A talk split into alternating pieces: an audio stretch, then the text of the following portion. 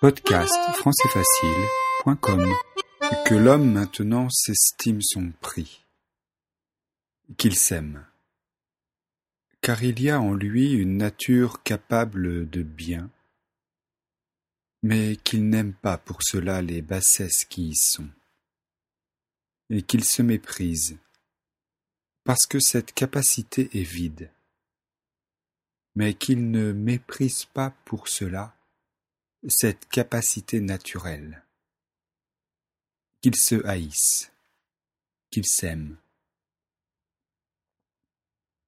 Il y a en lui la capacité de connaître la vérité et d'être heureux. Mais il n'a point de vérité ou constante ou satisfaisante. L'homme n'est qu'un roseau, le plus faible de la nature, mais c'est un roseau pensant. Il ne faut pas que l'univers entier s'arme pour l'écraser. Une vapeur, une goutte d'eau suffit pour le tuer.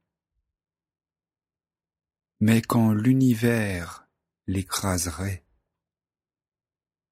l'homme serait encore plus noble que ce qui le tue, puisqu'il sait qu'il meurt, et l'avantage que l'univers a sur lui. L'univers n'en sait rien.